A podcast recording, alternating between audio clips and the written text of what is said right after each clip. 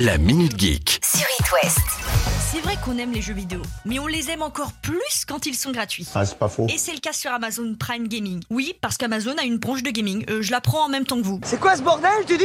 Et en fait, chaque mois, comme PlayStation Plus, Amazon propose plusieurs jeux de PC gratuits. Et dès aujourd'hui, vous, les abonnés Amazon Prime, vous pouvez avoir accès à 7 jeux. Je vous en donne quelques-uns. Déjà, il y a Madden NFL 22, qui est un jeu de football américain. Ce qui est cool, c'est que vous pouvez refaire le Super Bowl à la maison. Le deuxième jeu, c'est Crypto Against All Odds. En fait, le jeu, c'est que vous êtes dans la peau d'un expert en cybersécurité qui doit protéger le portefeuille de ses clients. Ok. Oui. Bon, allez, dit comme ça, c'est pas le jeu du siècle. Mais soit, ça se trouve, c'est super. Ah si, j'ai vu qu'il y avait un petit truc sympa. Ah Eh ben c'est pas trop tôt. Ça s'appelle Look Inside, ça raconte l'histoire de Manon qui découvre dans le grenier un vieux livre qui raconte toute l'histoire de sa famille, dont les secrets de famille. Et nous, on retrace avec Manon toute l'histoire de sa famille. Donc c'est un jeu qui est plutôt cool et a pas trop à se prendre la tête. Ah si, le dernier jeu, il est pas mal. Ça s'appelle euh, Surviving Mars. Bon bah, euh, tout est dans le titre, hein, je peux pas faire mieux. Le but, c'est de survivre sur Mars. Alors déjà, comment dire Si on arrivait à survivre en ce moment sur Terre, ce serait pas mal. Toi tu vis, toi tu vis, toi tu crèves.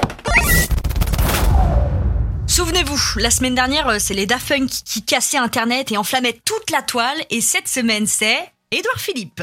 Oui, oui, je vous assure. Ce week-end, il a fait parler de lui sur les réseaux car euh, une vieille vidéo de 2018 est remontée à la surface. Je vous rassure, pour une fois, rien à voir avec du détournement d'argent ou du harcèlement sexuel. Ah non, non, non, non, non. Notre ancien Premier ministre, il a tout simplement un don. Celui de prédire l'avenir. En 2018, il a dit ça. Peut-être que dans 5 ans, on me reprochera de ne pas avoir euh, euh, euh, augmenté les efforts dans la recherche médicale parce qu'il y aura un virus qu'on n'a pas vu venir. Et bah, c'est ce qui s'appelle avoir le compas dans l'œil. Ou alors avoir des infos euh, très secrètes. Mais si jusqu'ici, bon, c'est déjà un petit peu flippant, il s'est pas du tout arrêté là. hein. Peut-être que dans 5 ans, euh, quelqu'un viendra me dire Mais euh, vous avez pas vu que les Russes, ils allaient euh, envahir la Pologne? Alors là, soit le gars, il est scénariste pour les Simpsons, soit il a des infos, soit il a juste du pif.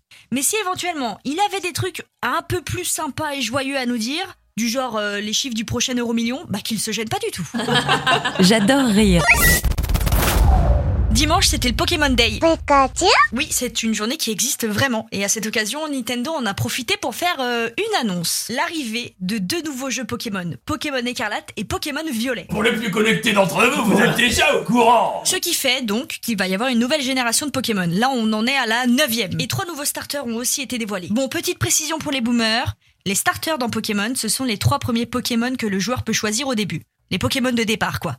Salamèche, Carapuce, Bulbizarre sont des starters. Voilà, là je comprends. Et ces trois starters, ou Pokémon de départ, vous me suivez toujours, hein, c'est bon, sont chat, qui est un espèce de chat vert avec une feuille en guise de collier qui sera du type plante, oui, comme Bulbizarre. Le deuxième starter s'appelle Chochodile, qui est un mix entre un dragon, un dinosaure et un crocodile. Ça paraît plutôt logique. Il sera du type feu.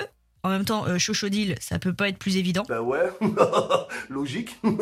Et oui, comme Salamèche. Et pour finir, le dernier s'appelle Coiffeton. C'est un espèce de canard mélangé à une mouette, un goéland, avec un chapeau sur la tête, et il sera de type eau. Oui, comme Carapuce. C'est bon, vous êtes à jour.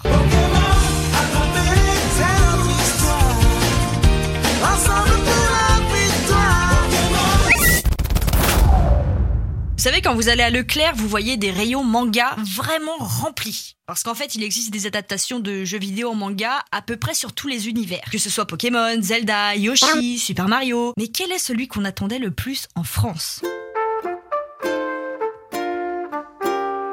Mais Animal Crossing, forcément. Un manga sur cet univers coloré et détente, c'est tout ce qui nous manquait. Surtout en ce moment. Mais c'est pas nouveau. Ça existe déjà depuis 2020 au Japon, mais ça, c'est un truc qu'on n'avait pas en France parce que on manquait d'un éditeur. Et c'est chose faite, car ce sont les éditions Soleil Manga qui ont réussi à avoir les droits. Et pour une fois, ce sera pas à nous d'écrire l'histoire, ça s'appellera Animal Crossing New Horizon, le journal de l'île. Et oui, on retrouvera les personnages de Tom Nook, des frères Méli-Mélo et même de Thibou, le responsable du musée. Maintenant, il reste plus qu'à attendre que ça sorte. Et là, on a le temps. La Minute Geek. À retrouver en podcast sur itwest.com et sur toutes les plateformes.